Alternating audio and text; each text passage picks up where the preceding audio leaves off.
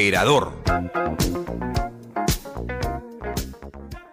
Los días Claro Fans llegaron. Aprovecha, solo del 15 al 18 de octubre. Tus recargas de 5 y 10 soles tienen un regalo especial. Recarga tu celular Claro Prepago ya. Entérate cómo participar y descubre todas las sorpresas especiales y sorteos por los días Claro Fans. Entrando a claro.com.p slash días Claro Fans. Ovación. Hora deportiva del Perú. Estamos llegando a la parte final de esta edición. Eh, solamente un detalle en cuanto a la Liga, a la Liga 2. Eh, hay algunos presidentes, el, presidente Chaverines nos dijo, ojalá que este, no haya equipos en primera división. El, señor, el, presidente Chabelines estuvo en un determinado momento en otro equipo de este, segunda división. ¿ah? O sea, creo que se ha olvidado de algunas cosas. Ojalá que. O sea, que, la, vaca no se acuerda cuando fue ternera, más o menos, ¿no? Sí, sí. Bueno, nada más, amigos. Muchas gracias por la sintonía. Regresamos a las 7 de la noche. Que quiere, pido disculpas ya. Pido disculpas. Si dije lo que dije en un momento, pido disculpas a los oyentes. Bien, señor Mora. Yo sabía que su calidad estaba por encima de todo. Nada más, permiso. Donde se hace deporte, ahí está. Ovación. Primera edición llegó gracias a Claro. La mayor cantidad de ofertas laborales la encontrarás sin salir de casa en boomerang.com.pe. Nuevos empleos todos los días. Cemento Sol, porque en la vida y el fútbol sí lo podemos soñar, lo podemos construir. Dento, frescura duradera que no pica. Leche Gloria, hecha con pura leche de vaca desde hace 78 años. Con Opal antibacterial elimina el 99% de bacterias de tus prendas. Cervosa, peruanos como tú, más de 20 años de experiencia transportando seguridad y confianza. Ladrillos Pirámide para un Perú que crece. Onimac, líder en venta y alquiler de maquinaria ligera, nueva y usada. Hidratador oficial de los atletas de la vida. AOC, una marca para ver. AOC, una marca para tener. Con AOC es posible. Rivalo.pe, tu plataforma de apuestas deportivas y casino online. Rivalo, tu mejor jugada. Con la garantía y calidad de Farmex. Y nuevos cereales Humana por una vida más sana. Prueba todos sus sabores, libre de octógonos. Un detergente que limpia y elimina bacterias. Presentamos el nuevo Opal antibacterial con una fórmula perfecta para eliminar de tus prendas lo que ves y lo que no ves. Elimina el 99.9% de bacterias con Opal antibacterial. Encuéntralo en tu bodega o supermercado preferido. Elimina el 99.9% de las bacterias probadas. E. coli, S. cholerae suis, P. aeruginosa, S. aureu. La emoción, la pasión y la gloria del torneo que sueña con el ascenso está más cerca que nunca. Desde este 27 de octubre, 10 equipos lucharán con un solo objetivo, llegar a la Liga 1 Movistar. Vive todos los partidos de la Liga 2 en vivo y en exclusiva por Gol Perú, el canal del fútbol. Canales 14 y 714 de Movistar TV. La Liga 1 Movistar por Radio Ovación. Todos los partidos, la más amplia información solo en Ovación. Un Perú en sintonía y en el mundo a través de su portal www.ovación.pe. Te da la hora. 2 de la tarde.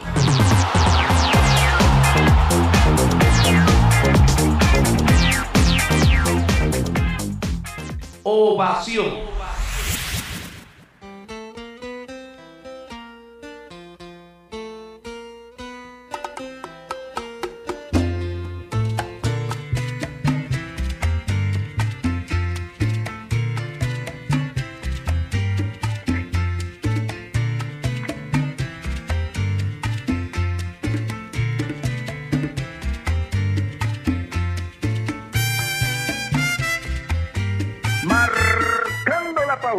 Gracias a AOC. ¿Vas a comprar un televisor smart? Con AOC es posible. ¿Qué tal? ¿Cómo les va? Buenas tardes. Hoy es eh, jueves, jueves el eh, 20 en esta nueva edición de Marcando la Pauta. Eh, Si se ha dado cuenta, después de tiempo, es el tercer programa consecutivo que estamos haciendo. ¿ah? Esta coyuntura de los partidos de fútbol bastante seguidos, realmente eh, no hemos podido tener los programas normales, pero bueno, igual estamos contentos, por supuesto, de poder estar con ustedes en esta eh, versión de Marcando la Pauta aquí en Ovación. Bueno, eh, hay situaciones que es eh, bueno conversar, debatir, polemizar si quieren, ¿no? Y buscar diálogo, sobre todo, con aquellos que nos pueden aportar cosas importantes de acuerdo al tema que proponemos nosotros. Ustedes saben que esa es más o menos la naturaleza de nuestro programa, ¿no es cierto? Escogemos un tema y de acuerdo a eso vamos eh, expandiéndonos, vamos conversando y, y buscamos, por supuesto, a los profesionales adecuados para que nos puedan guiar, ofrecer su, su versión y, realmente la versión de lo que pueda ser lo mejor respecto al tema. Hoy vamos a tocar un tema que me parece interesante. ¿ah? La producción nos, la producción nos, nos, nos sugiere, ¿no? Que toquemos hoy la táctica versus la habilidad. ¿Quién gana a la hora de disputarse un partido de fútbol? ¿Realmente valen más 100 guerreros sin técnica o 100 talentosos cancinos? Yo creo que esto es un tema que da, ¿no? Para mucho, ¿no? Porque a lo largo del tiempo, en el fútbol siempre han existido, entre comillas, los especialistas, porque hay arqueros que han sido muy buenos, eh, tapando con las manos, ahora usan los pies, hay que tener mucha potencia de piernas, dicen, hay que tener ubicación, saltabilidad, manejo del área, ascendencia sobre sus compañeros, pegar el grito cuando, cuando es necesario y, y- y cosas por el estilo. En la defensa hay que son aquellos que son especialistas, digamos, en ser laterales, hoy se llama lateral volante también de alguna manera, no los zagueros centrales, unos son líberos, otros son stoppers, ¿no? Y en algún momento desenganchan o rompen líneas, como se dice, y pisan el, el campo contrario y al área, ¿por qué no?, buscando sorprender. En la media cancha pasa igual con eh, los volantes de primera línea. Antes se llamaba eh, volante de contención, o hasta algún momento escuché decir que son los destructores, no porque eran los encargados de encimar a los habilidosos del otro equipo, quitarles la pelota y darles a quienes puedan contribuir en la parte ofensiva de los suyos. No, esos, esos eran los de primera línea. Los seis que se llamaban aquí, o del Río de la Plata, los cinco. Delante de ellos había un volante mixto, los ocho, que normalmente se les conocía, que tenían condiciones para conducir, para trajinar, para organizar, para marcar en algún momento, y al lado estaba el 10. El clásico 10, que me parece hoy está más o menos en extinción. ¿no? Ya no hay los, esos especialistas, tipo Cueto, por ejemplo, que aunque usaba la 8, para mí era un 10, tipo Julio César Uribe, ¿no es cierto? Ya esos jugadores poco a poco se están extinguiendo porque la, la, la modernidad de hoy te lleva a ser eh, intenso, te lleva a trajinar bastante, te lleva a ser consecuente con lo que propone tu técnico y tácticamente tienes que tratar de ser impecable. No, y arriba, por supuesto, antes habían los punteros, hoy son los extremos, ¿no? Y habían los puntas, los puntas de lanza que se llamaban antes, y hoy son los puntas, los arietes, los nueves, ¿no? Entonces, todas estas variantes se van dando en el fútbol, ¿no? En un equipo, en un partido, y el técnico tiene que saber llevarlos bien. Y en ese contexto hay que ver la, la, táctica que se va a emplear, digamos, para desarrollar un partido. Pero hay de aquellos futbolistas, por ejemplo, que siendo talentosos o tienen condiciones eh, importantes para practicar el fútbol y no son tácticamente responsables, por llamarlo de alguna manera, o al revés también, puede ser que uno sea aplicado tácticamente, pero no tiene tantas condiciones o no es tan talentosos, ¿qué le sirve más al técnico? Ese es el tema que vamos a tocar hoy y me parece importante. Y según la producción, ha conseguido eh, los testimonios adecuados justamente para hablar sobre estos temas. ¿no? Y para no explayarme más, porque yo soy periodista, no soy técnico, quiero aclarar sobre todo, soy periodista y opino un poco de acuerdo a lo que conozco, de acuerdo a lo que pude ver y a lo que pude ir aprendiendo a lo largo de los años. Pero mi compañero, Giancarlo Granda, además de comunicador, como dice él, sí es técnico de fútbol y estoy seguro que va a hablar con mucha mayor propiedad y con amplitud sobre este tema. Giancarlo, ¿cómo te va? Buenas tardes, placer saludarte. Gerardo, ¿qué tal? ¿Cómo estás? Buenas tardes, gracias por siempre a toda la gente que nos acompaña a través de los 620 de Radio Ovaciones marcando la pauta. Yo le digo, para mí el Mundial de Japón-Corea 2002 se acabó el fútbol de las individualidades. El fútbol ha cambiado con el paso de los años, poco a poco se ha ido modificando, poco a poco se ha jugado, a ver, usted hablaba del volante de contención, por ejemplo, ahora, a ver, nosotros recordamos un volante de contención de, marca a marca, que usted diga perro, por así decirlo, a ver, eh, no sé. El Puma Carranza. El Puma Carranza, por ejemplo. El Puma Carranza en el fútbol moderno no podría jugar. ¿Por qué? ¿Tanto así? Porque no sé si no podría jugar, pero no se sentiría tan cómodo o quizás no cumpliría con todos los requisitos que el fútbol moderno, eh, a ver, necesita, ¿no? Por ejemplo, ahora se prioriza un volante de marca que tenga buena salida con la pelota, en los volantes box to box que le llaman, de área a área, utilizan esta, esta metodología. Eh, no sé, no hay, antes había un volante de marca, ahora el de marca también tiene que jugar. No le digo que yo esté de acuerdo con esto.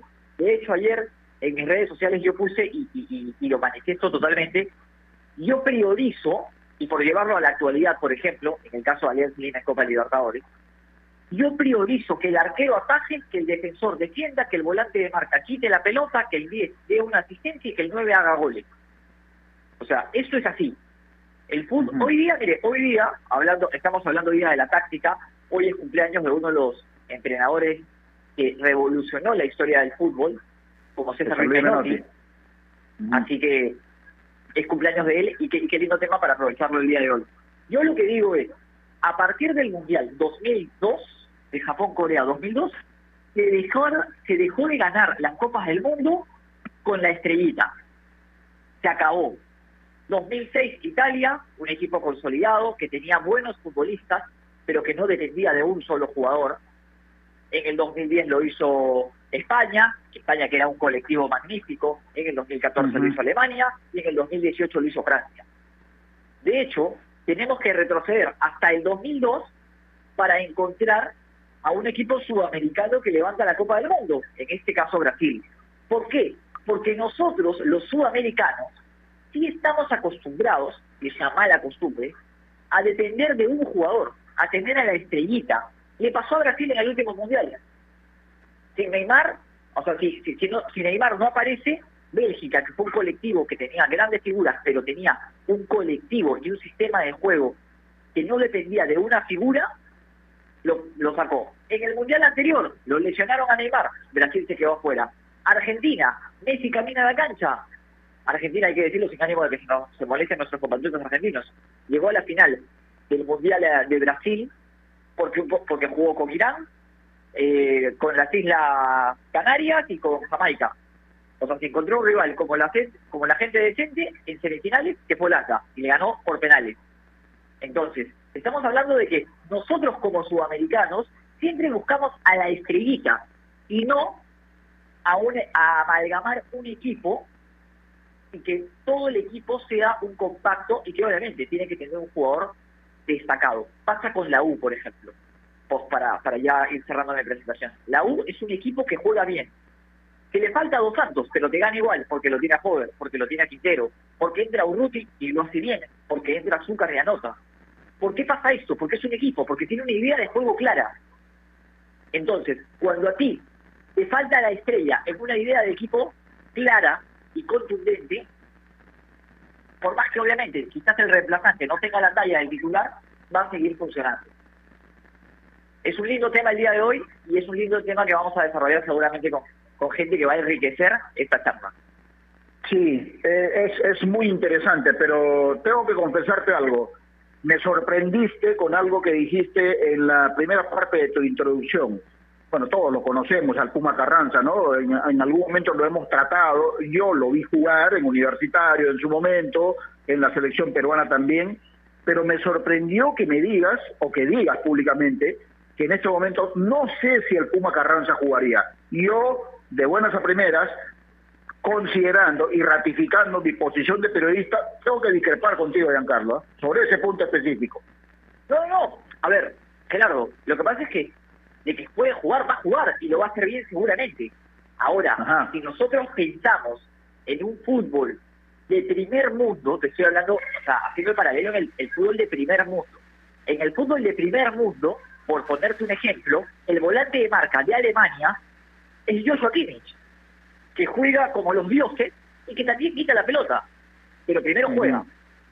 Y en, el España campeón del mundo, el volante de marca era Pedro Busquets, que la pelota la, la conoce muy bien. Ahora, no digo que, que, el Puma tiene los pies cuadrados y no se puede dar un pase, no es de manera, pero lo que yo veo es la característica futbolística del Puma Carranza. Mira, a tal punto, Gerardo, a tal punto que Macherano en Argentina no jugaba, porque no, ya no se busca. Si repasamos uno por uno y vamos a las elecciones del mundo, te digo, mira, Chile, el volante de marca, Mauricio Isla. Perdón, eh, Mauricio, eh, Marcelo Díaz. Marcelo Díaz. Quita más, juega más de lo que quita. Brasil, eh, Casemiro. Es quizás uno de los que más pegado está, pero claro, tienes que poner un volante de marca porque Brasil va todos para adelante. En Argentina, los volantes también, ¿no? paredes, de gol. O sea, el fútbol ha, ha cambiado tanto y ahora quizás se prioriza tener una salida una mejor salida con el primer volante central. ¿Por qué, Gerardo? Porque antes nosotros estábamos acostumbrados a jugar con el 10, a jugar de otra manera. Ahora, el estilo del fútbol, y seguramente lo vamos a conversar con el, con el especialista con el, que, con el que nos vamos a poner en contacto, ha cambiado tanto que ahora el primer pase de salida de todo equipo es el volante central. Entonces, si el volante central no tiene un buen pase largo, o un pase corto o, de, o de mediana distancia, terminas perdiendo la pelota. Ahora en el fútbol, ¿qué se hace? Los centrales se abren para los costados, los laterales se proyectan y el primer pase del arquero es el volante central que se mete entre los centrales. Si ese pase no es efectivo y no tiene una salida limpia, empieza todo mal. Entonces por eso es que va voy más por el lado de el fútbol mundial. Estoy seguro que el Puma Carranza jugaría en cualquier equipo de nuestro balompié el día de hoy. Pero yo te hablo de una figura ya proyectando nomás algo de primer nivel. Seguro. Bueno, Vamos a ver qué pasa entonces. Conversaremos con los especialistas y despejaremos dudas. Especialmente en tiempos como estos necesitamos informarnos bien y lamentablemente con la enorme cantidad de información que recibimos hoy en día, a veces nos quedamos con más dudas que otra cosa. Por eso visita enterarse.com y despeja tus dudas de una manera clara, sencilla y didáctica. En enterarse.com encontrarás videos, informes, notas y podcasts sobre los temas de los que todo el mundo habla, pero que muy pocos explican. Así que ya lo sabes, agarra tu teléfono ahora mismo y date una vuelta por enterarse.com y suscríbete también a su canal de YouTube. Enterarse.com. Sabes más, decides mejor. Estamos enmarcando la pauta aquí en Innovación. Ya volvemos. AOC, la marca que te trae un producto de calidad al precio correcto, color, definición y tecnología. Todo lo que buscas está en un televisor AOC, con garantía y servicio técnico a nivel nacional. Con AOC es posible. La emoción, la pasión y la gloria del torneo que sueña con el ascenso está más cerca que nunca. Desde este 27 de octubre, 10 equipos lucharán con un solo objetivo, llegar a la Liga 1 Movistar. Vive todos los partidos de la Liga 2 en vivo y en exclusiva por Gol Perú, el canal del fútbol. Canales 14 y 714 de Movistar TV. ¿Es el voto obligatorio la mejor opción? ¿La inmigración ha aumentado la delincuencia? ¿Tenemos al Congreso más impopular? A veces la cantidad de información que recibimos deja más dudas que otra cosa. Nosotros nos dedicamos a resolverla. Entérate de más en enterarse.com. Enterarse. Sabes más, decides mejor. A ver muchachos, los quiero metidos, concentrados muy comprometidos con la gente, con el oyente, con nosotros mismos. No quiero que seamos un equipo serio, esos aburridos. Quiero ritmo, quiero disfrutar, quiero show. Salgamos a la cancha a romperla. De lunes a viernes, de 9 a 10, llega Toque y Taco, el show de las mañanas. Y solo por ovación, la emisora deportiva del Perú.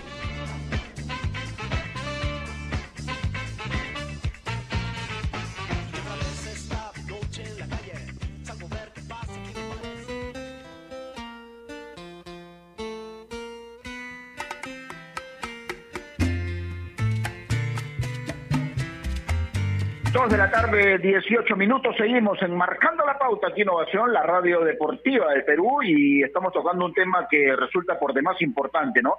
La táctica versus la habilidad. ¿Quién gana a la hora de disputarse un partido de fútbol?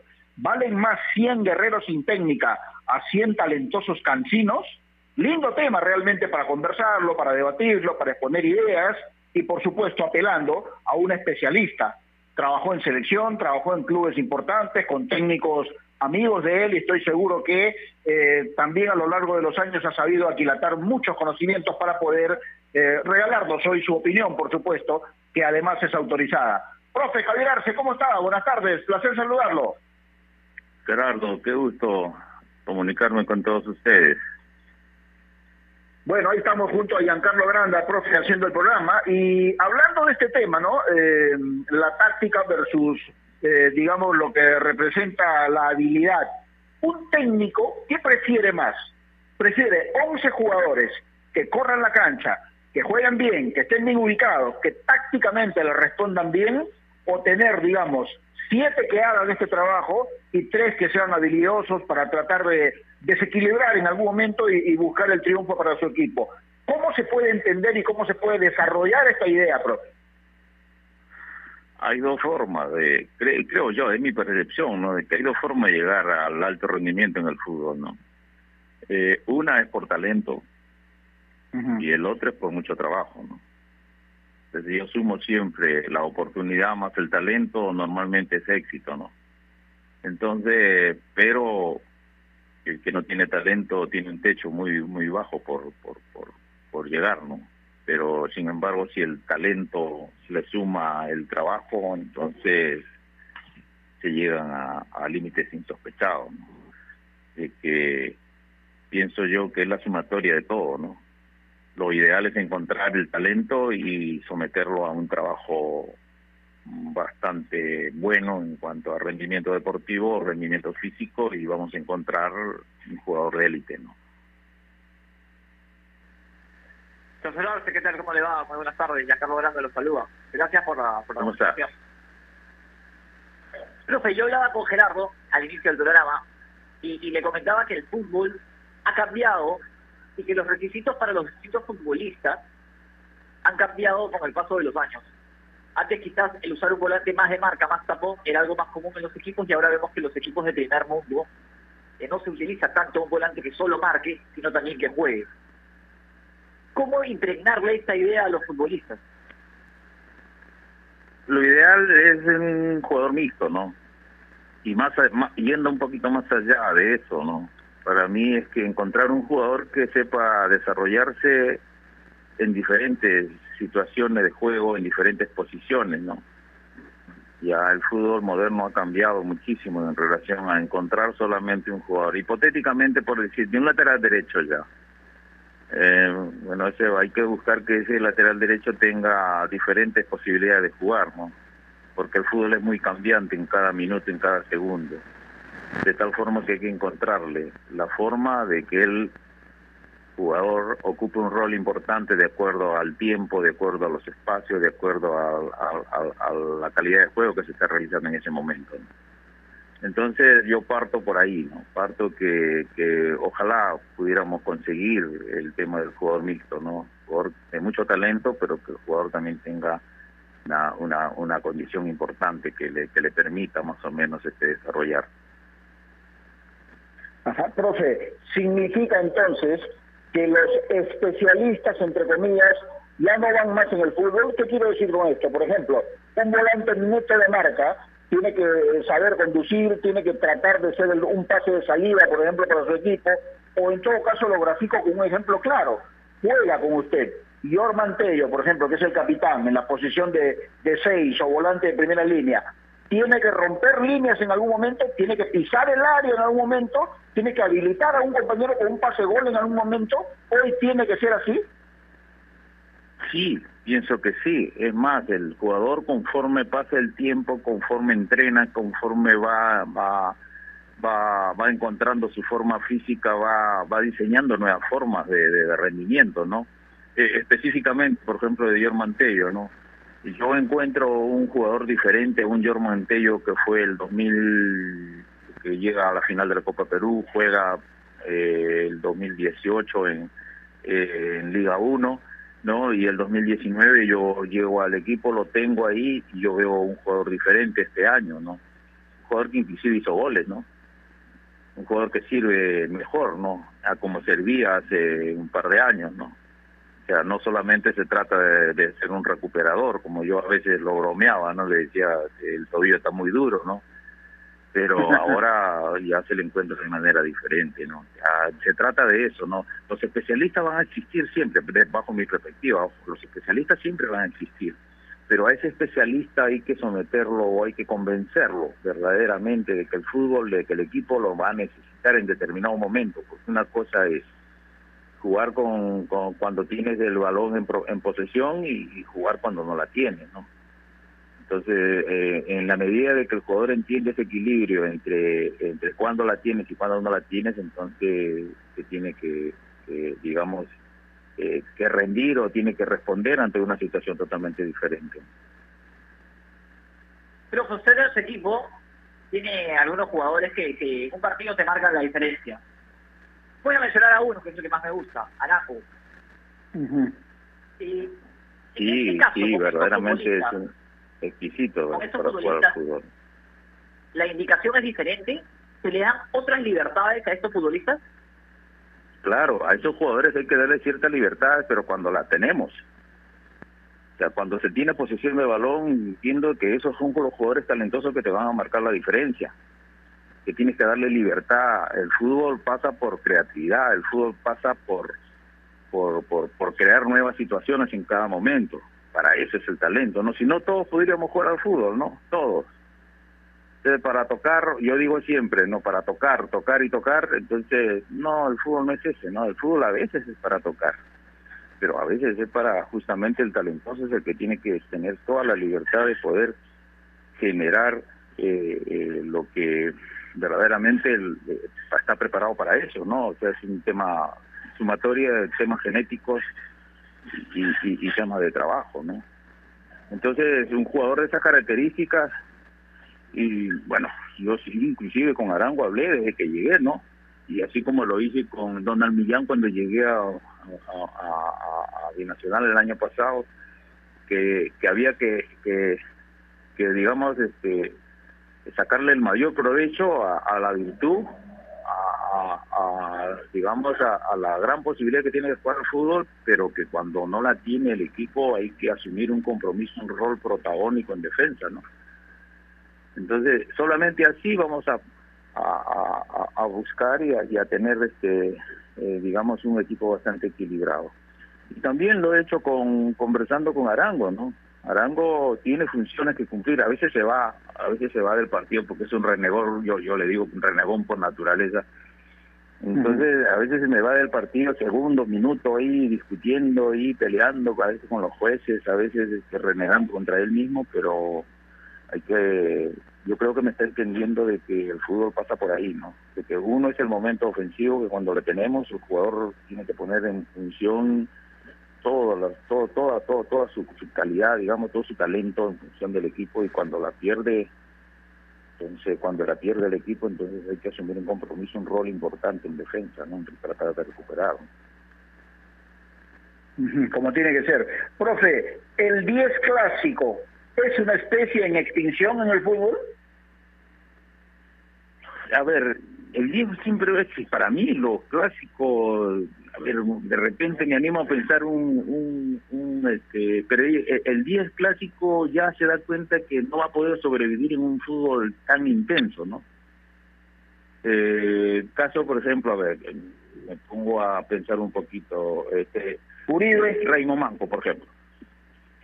No, Raymond Manco, si ustedes ven su evolución, ya no es el típico jugador que, que solamente está esperando que, que le caiga la pelota en el pie y comience a generar fútbol.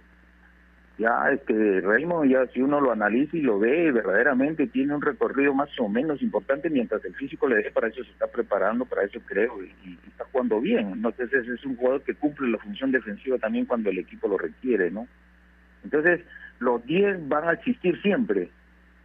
Lo que pasa es que los roles van a ser diferentes ya ahora. Ya no es el antiguo 10 que solamente se movía para, para recibir el balón y que otros trabajan por él, ¿no? Ahora la intensidad en el fútbol y los recorridos y lo- la preparación de todos los futbolistas mismo los va a empujar a que a que logren este ese, ese equilibrio, ¿no? De- de ir y venir, ¿no? De recuperar balones y, y, y generar situaciones totalmente diferentes cuando cuando la tienen, ¿no? Y hay muchos ejemplos de eso, ¿no? Acá en Perú, inclusive, ¿no? Lo que pasa es que ya el fútbol ya cambió para mí. El fútbol ya, ya no es de hace 20 años atrás, ahora es un fútbol eminentemente físico, pero los 10 siempre van a ser importantes, ¿no? Profe, ¿ganar jugando bien o ganar como sea? Para mí, tratar de jugar bien para ganar. Y tratar de jugar bien, bueno, esa es una situación bien amplia. Para algunos jugar bien es jugar al pelotazo, por ejemplo. Bueno, es su forma, ¿no? Otros jugar bien, para mí es un fútbol de equilibrio. Tiene, tiene que existir un fútbol de equilibrio para intentar ganar. Un fútbol de equilibrio que cuando la tengas genere situaciones. No que la tengas, que tratar de mantener posesión de balón, ¿no? Ojo que la posesión de balón no garantiza eh, ganar un partido, pero por lo menos te da más posibilidades ¿no? De, de, de poder este, ganar, ¿no? Así que a veces se da como que hay partidos tan peleados, tan luchados y te encuentras ante un rival difícil, complicado y que te supera, de pronto por ahí vale la pena ese término que tú acabas de realizar, ¿no? O sea, tratar de sacar un resultado como sea, ¿no? Porque la circunstancia nos obliga a eso.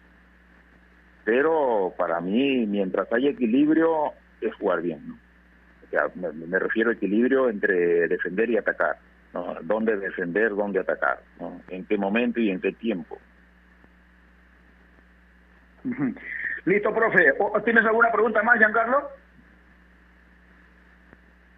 Sí, sí, la última de mi parte, Gerardo. A ver. Y, y a ver, no, no lo quiero comprometer al profe, eh, eh, eh, quizás eh, con la pregunta y, y está en libertad de contestar o no. El día de ayer, y tras la derrota en Copa Libertadores, en conferencia de prensa Mario Salas dijo, hay ideas que no se negocian en, un, en, una, en una, a ver, en los ideales del técnico, por así decirlo. Yo recuerdo que en el Mundial del 2002 Argentina se regresó en primera ronda porque Bielsa no quiso poner a Batistuta y a Crespo Fosso.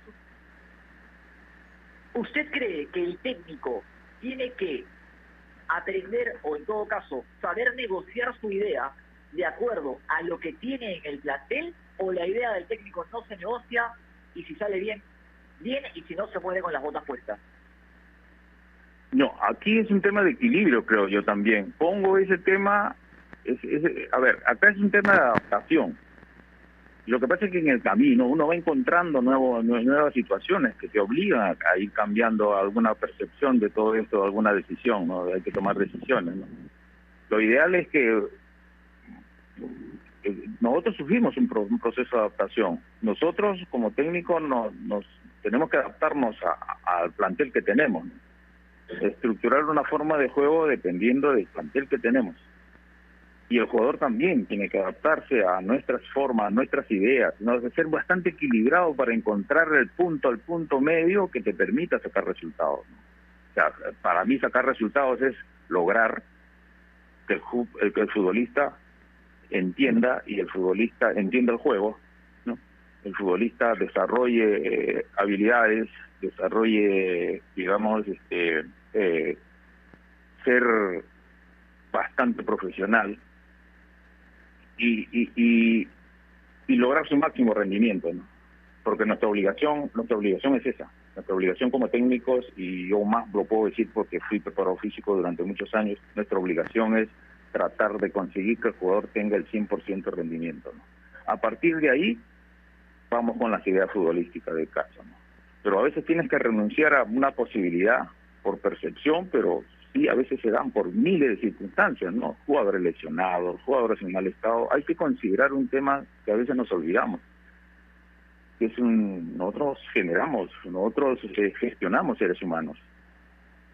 Nosotros este, somos, digamos, portadores de una idea, pero el jugador de fútbol es, digamos, es eh, responde a una situación totalmente diferente cada día, ¿no? Y nosotros sabemos que hay, hay días buenos y hay días malos, es definitivo, ¿no? Entonces muchas veces nos olvidamos de ese, de ese lado, de ese lado humano, ¿no? Si gestionamos, así yo le llamo a eso gestionar un ser humano, ¿no? Buscar que logre el máximo de rendimiento. Entonces a veces hay que renunciar a ciertas cosas justamente por conseguir ciertos resultados, ¿no? Listo, profe. Apreciamos mucho su comentario. Le mando un gran abrazo. Gracias por atendernos. Un abrazo, Gerardo. Un abrazo para todos. Chao. Listo, ahí está el profe Javier Arce, técnico de Binacional, aportándonos cosas en esta conversación. Importante, por cierto, el tema que estamos tocando hoy. Especialmente en tiempos como estos, necesitamos informarnos bien y lamentablemente con la enorme cantidad de información que recibimos hoy en día, a veces nos quedamos con más duda que otra cosa. Por eso visita enterarse.com y despeja tu duda de una manera clara, sencilla y didáctica. En enterarse.com encontrarás videos, informes, notas y podcasts sobre los temas de los que todo el mundo habla, pero que muy pocos explican. Así que ya lo sabes, agarra tu teléfono ahora mismo y date una vuelta por enterarse.com y suscríbete también a su canal de YouTube. Enterarse.com. Sabes más, decides mejor. Volvemos luego de esta pausa. AOC, la marca que te trae un producto de calidad al precio correcto, color, definición y tecnología. Todo lo que buscas está en un televisor AOC, con garantía y servicio técnico a nivel nacional. Con AOC es posible. La emoción, la pasión y la gloria del torneo que sueña con el ascenso está más cerca que nunca. Desde este 27 de octubre, 10 equipos lucharán con un solo objetivo, llegar a la Liga 1 Movistar. Vive todos los partidos de la Liga 2 en vivo y en exclusiva por Gol Perú, el canal del fútbol. Canales 14 y 714 de Movistar TV. ¿Es el voto obligatorio la mejor opción? ¿La inmigración ha aumentado la delincuencia? ¿Tenemos al Congreso más impopular? A veces la cantidad de información que recibimos deja más dudas que otra cosa. Nosotros nos dedicamos a resolverla. Entérate de más en enterarse.com. Enterarse. Sabes más, decides mejor. A ver, muchachos, los quiero metidos, concentrados, muy comprometidos con la gente, con el oyente, con nosotros mismos. No quiero que seamos un equipo serio, de esos aburridos. Quiero ritmo, quiero disfrutar, quiero show. Salgamos a la cancha a romperla. De lunes a viernes, de 9 a 10, llega Toque y Taco, el show de las mañanas. Y solo por ovación, la emisora deportiva del Perú.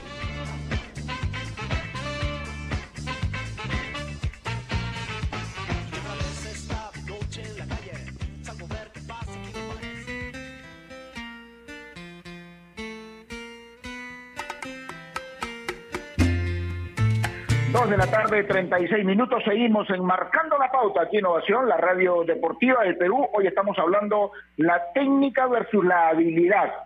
¿Quién gana a la hora de disputarse un partido de fútbol? Para los técnicos es preferible tener 100 habilidosos a 100 guerreros, realmente que, que, que corran y que trajinen, pero que no tengan habilidad. Este tema estamos tocando hoy en el programa. Y para eso, como le dije anteriormente, tenemos que recurrir a los especialistas para que nos den su opinión, para que nos guíen y por supuesto para aportar cosas que realmente todos estamos esperando. Profe Miguel Company, qué gusto saludarlo después de tiempo, ¿cómo está? Muy bien, muy bien, muchas gracias. Ah, ¿Cómo está la salud primero, profe? ¿Bien? Bien, bien, bastante bien, con los cuidados respectivos y bueno, me siento bien, mejor que antes de la Qué pandemia. bueno. Qué bueno, profe. La primera pregunta, ¿por qué es tan importante la táctica en el fútbol, profe? Sí, la táctica va relacionado con el material humano que uno tiene a disposición y en relación con el rival de turno. Táctica es la planificación que uno, que uno hace para lograr un objetivo. A veces encuentras equipos, tú los estudias, que son equipos que necesariamente te van a salir a buscar a tu campo, como es el caso de Argentina, Brasil, los grandes equipos, que en cualquier escenario están obligados a salir a atacar, no van a especular. Entonces, de acuerdo a eso, tú haces la táctica de acuerdo al equipo que tienes.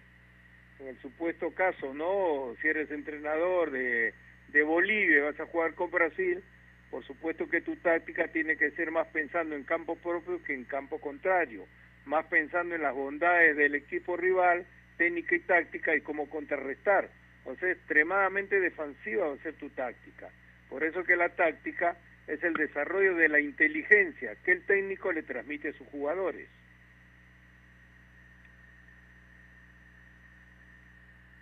Profesor Company, ¿qué tal? ¿Cómo le va? Buenas tardes. ¿Está ahí todavía porque lo escucho medio entrecortado? No, le escucho bien, le escucho bien. Sí, profesor Company, ¿qué tal? ¿Cómo está? Muy buenas tardes, le agradezco por la comunicación. Giancarlo Granda le saluda. Profesor, eh, en cuanto al, al sistema de juego, la táctica y la preparación de un partido, ¿en qué medida se piensa en el rival y en qué medida se piensa en lo que uno tiene que hacer en cuanto a porcentaje se refiere?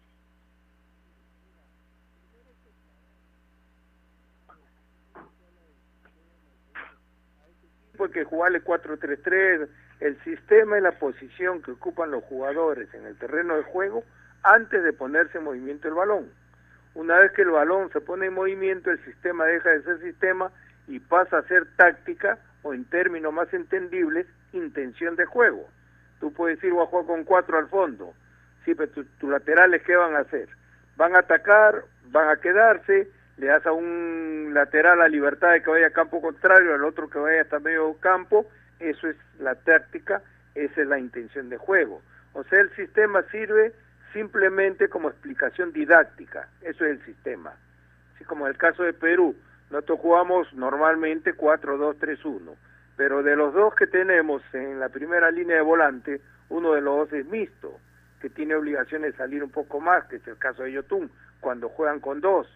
Cuando juegan con tres, por ejemplo, tenemos uno que es mixto y dos que se repliegan, como sucedió en el, en el partido con Paraguay, también el partido con Brasil, con la diferencia que con Brasil jugamos líneas más arriba, fuimos un poco más atrevidos, presentamos más partido, en Paraguay presentamos más resistencia. Entonces hay diferencia entre el sistema y la táctica. La táctica es el balón en movimiento. Ahora, ¿cómo se prepara un partido? Un partido se prepara de acuerdo a las circunstancias. ¿Qué estás jugando? ¿Qué competencia? Si estás jugando una competencia larga como la que es la, las eliminatorias que estamos jugando, son 18 partidos, puedes hacer, puedes hacer tus cálculos. Si estás jugando un ida y vuelta, como sucede en Copa Libertadores, que son partidos de 180 minutos, haces tu cálculo en casa, qué respuesta da tu equipo en casa y tu rival de turno, cuál es la que da como visitante. Haces tu cálculo, eso depende un poco a lo psicológico. Entonces, de acuerdo a ello, haces el movimiento para el desarrollo del partido. Hay equipos que obligadamente te repliegan y te trabajan al contraataque, pero para eso necesitan precisión, velocidad, o sea, precisión en el servicio y velocidad. Esa característica, por ejemplo, la tiene Real Madrid en sus mejores momentos. Tiene seguridad en el fondo, servidores rápidos y que todos los volantes en Real Madrid tienen la obligación de ser mixtos. Todos generan, todos llegan y todos se repliegan, con excepción de un volante central que es el caso de Casemiro. Por eso sucede que James Rodríguez, siendo un excelente jugador, como no tiene vocación de marca, no encaja en el medio campo de Real Madrid, pero sí encaja en otros equipos. O sea, hay que definir las cosas para que se puedan entender, porque a veces mareamos un poco al aficionado y le damos una información que no es la adecuada. Y con eso, pues, sufren mucho los jugadores por las críticas que reciben innecesariamente o el técnico que es el mayor responsable. Interesante, profe. Profe, permítame eh, trasladarnos al año 82. A mí me encantaba ese Brasil de Tele Santana, con una media cancha espectacular, con Toniño Cerezo, Falcao, Sócrates y Zico. Y al lado de ellos habían también excelentes intérpretes para graficar seguramente la idea del técnico. Pero ¿por qué ese equipo no logró tener el éxito con el título mundial incluido, profe? ¿Cuál es su entender sobre eso? Sí, mira, muy interesante lo que me dice porque eh, yo llegué a conocer a Tele Santana ya enfermo cuando fui a hacer la pretemporada con Cuba a Brasil, ya, ya no dirigí, inclusive fui al hospital a visitarlo, ¿no? Bueno, yo creo que en la historia de fútbol el mejor entrenador brasileño ha sido Tele Santana en la historia de fútbol de Brasil. De acuerdo. Tele Santana. Y 82 y 86 Brasil mereció ser campeón del mundo, pero a Brasil le ha costado incrementar la marca, el trabajo de recuperación en el medio campo. Siempre apostaron por el balón, por la tenencia y la creación. Por eso decían siempre tradicionalmente, Brasil deja jugar, porque te dejaba, Brasil le decía dos, tres goles y te hacían cinco. Eso ha sido histórico. Entonces, ¿qué es lo que le pasó a Brasil?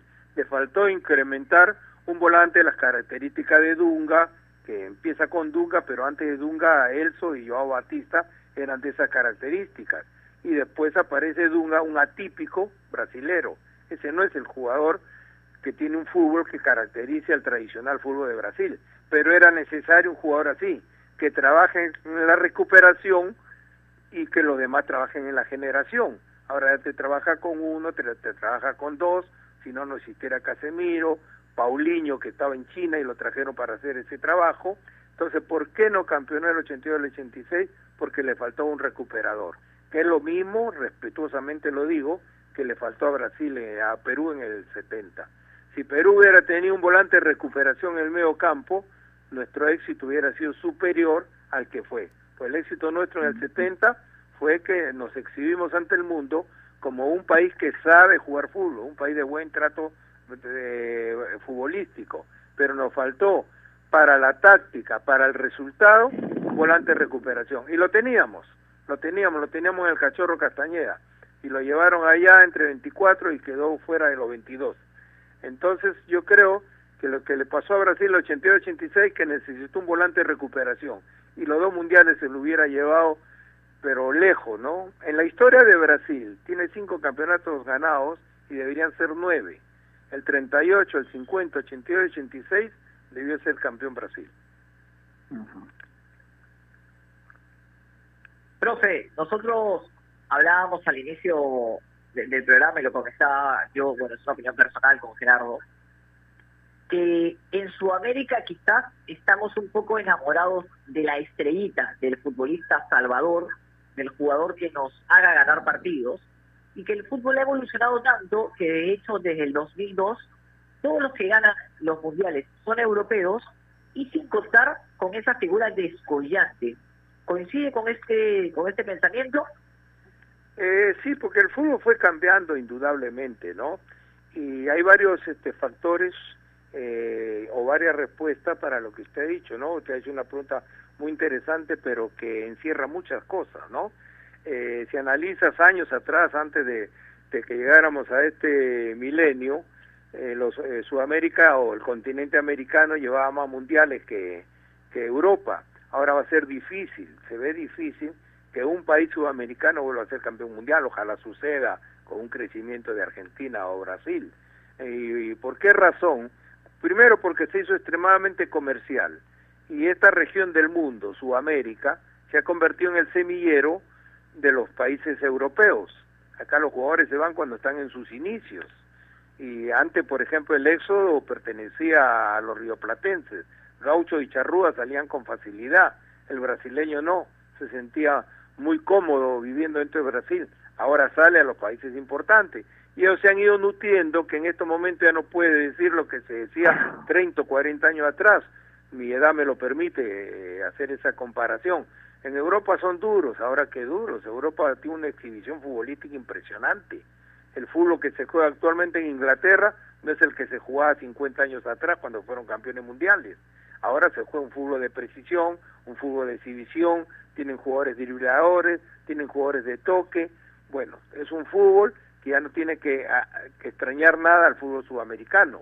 Entonces el fútbol ha ido cambiando y ahora para escoger un buen partido tiene más posibilidades en Europa en Sudamérica.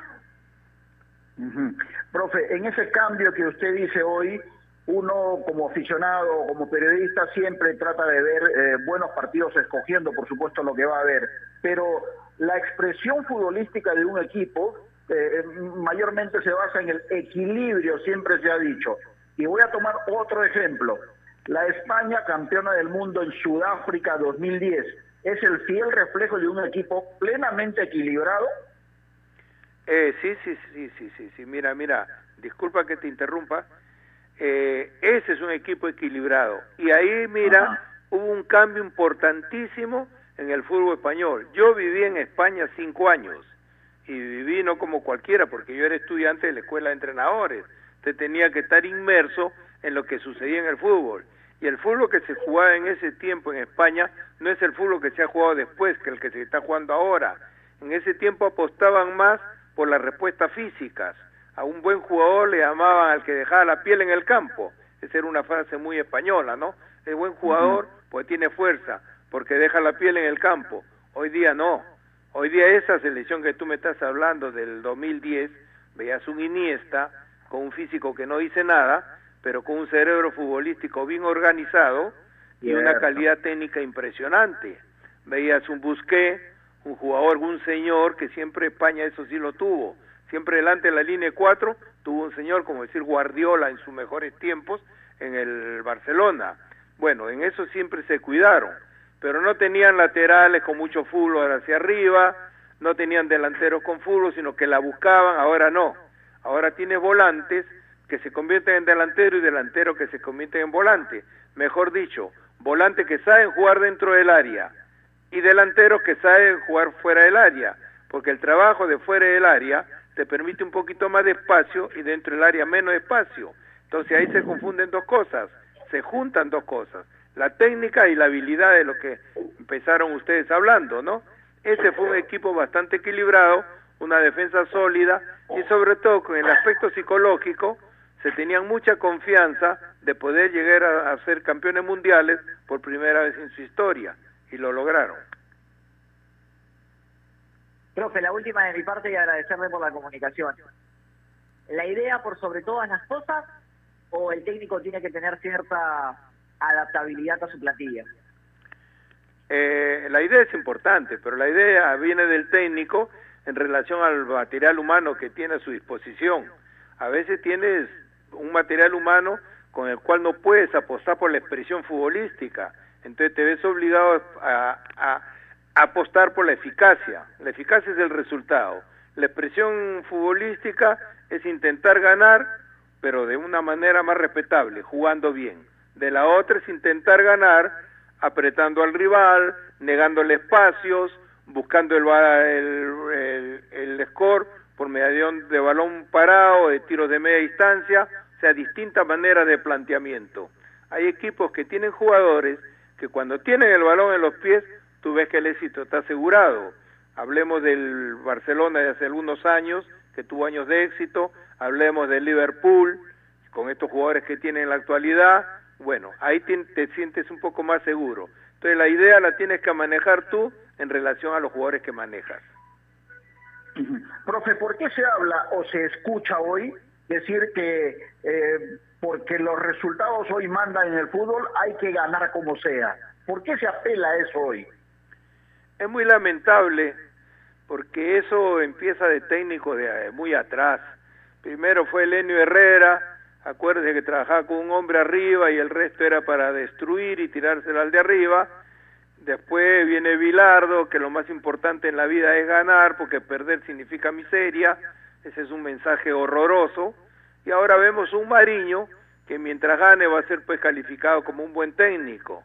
Yo prefiero un fútbol que me diga algo dentro del campo, aunque pierda, pero busque con la expresión futbolística saber que está representando sentimientos y vivencias y el gusto futbolístico de la gente que escogió el fútbol para divertirse, para distracción, no el que entra al fútbol solo para ganar dinero o fama.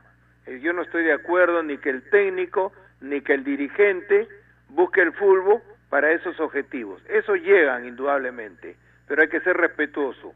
Lo primero es respetar el fútbol como un juego serio y para que sea serio no debe dejar de ser un juego. De acuerdo. Profe, para terminar, eh, ¿a qué selección y a qué equipo le provoca siempre ver jugar? Bueno, en la actualidad casualmente me pasó ayer, me fui salteando y me quedé con el del Bayern.